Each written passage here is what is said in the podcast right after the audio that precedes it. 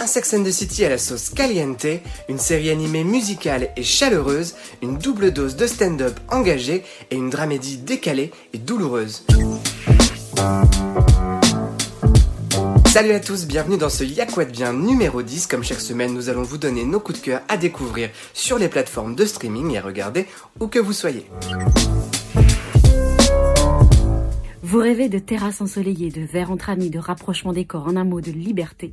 Rendez-vous avec Valeria, la nouvelle série espagnole très torride de Netflix, interdit au moins de 16 ans s'il vous plaît. Vous y suivrez les boires et déboires d'une écrivaine en crise artistique et conjugale aux côtés de sa bande de copines, dignes héritières des héroïnes de Sex and the City en matière de conversation sans tabou, d'audace, de fraîcheur, de quête personnelle, sentimentale et sexuelle, version 2.0.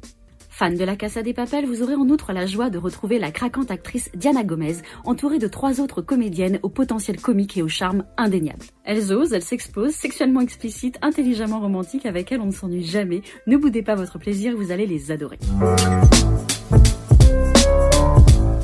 Bonjour à tous, aujourd'hui je vous recommande Central Park qui est la première série animée d'Apple TV+.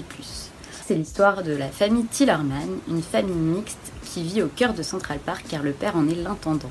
Et tout se passe très bien pour eux jusqu'au jour où la méchante Bitsy, qui est une vieille femme d'affaires acariâtre, décide de faire absolument tout ce qui est en son pouvoir pour détruire le parc. Central Park est aussi une série musicale qui est donc créée par le créateur de Bob's Burgers. La série est vraiment très sympa, les morceaux de musique sont hyper entraînants et en plus c'est vrai que la série fait la part belle à la diversité et à la satire sociale donc euh, je dirais que c'est plutôt une réussite.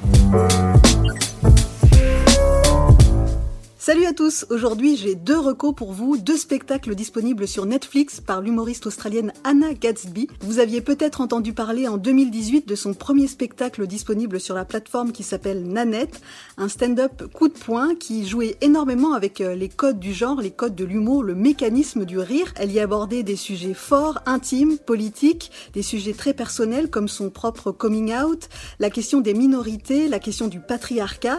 Et eh bien aujourd'hui elle sort un nouveau spectacle qui s'appelle Douglas, qui est tout à fait dans la continuité du premier, extrêmement joueur, incisif, politique, intime, féministe aussi. Et cette humoriste s'appelle Anna Gatsby et les deux spectacles sont disponibles sur Netflix.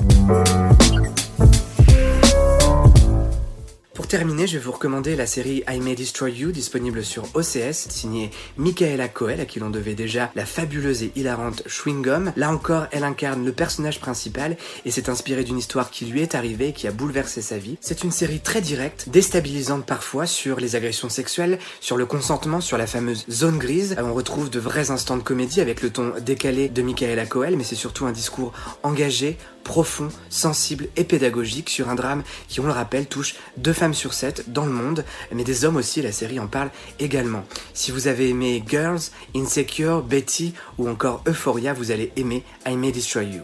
Merci à tous de nous avoir suivis, on se retrouve très vite pour une nouvelle salve de conseils, salut